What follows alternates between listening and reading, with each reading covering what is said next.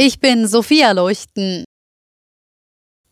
Seit Jahren wird über eine Verkleinerung des Bundestags diskutiert. Jetzt hat die Ampel sich darauf verständigt, dass der Bundestag dauerhaft auf 630 Abgeordnete schrumpfen soll.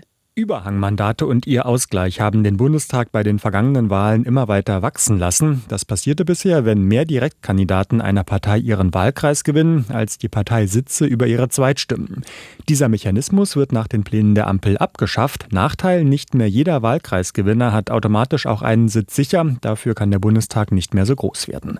Die Ampel hatte auch versucht, mit der Union eine parteiübergreifende Wahlrechtsreform auszuarbeiten. Das scheiterte aber. Jan-Henner Reitze, Nachrichtenredaktion.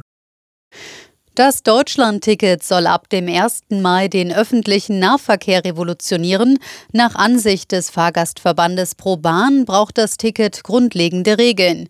Der Ehrenvorsitzende Naumann warnte in den Funke-Zeitungen vor einem Flickenteppich mit unterschiedlichen Vergünstigungen für Schüler, Studierende oder Rentner.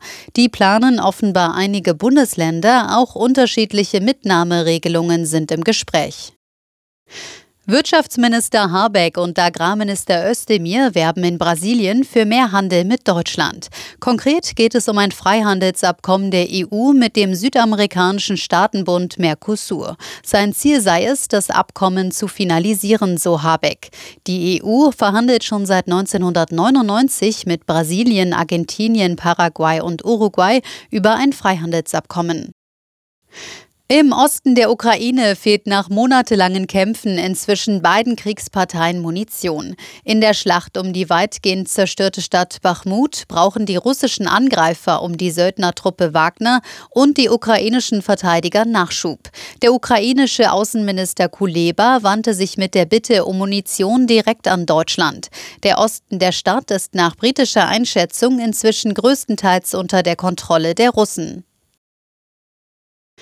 Leverkusen hat in der Fußball-Bundesliga in Bremen gewonnen. Am 24. Spieltag setzten sich die Rheinländer mit 3 zu 2 durch. Im ersten Spiel des Sonntags gab es einen Freiburger Heimsieg. Die Breisgauer besiegten Hoffenheim mit 2 zu 1.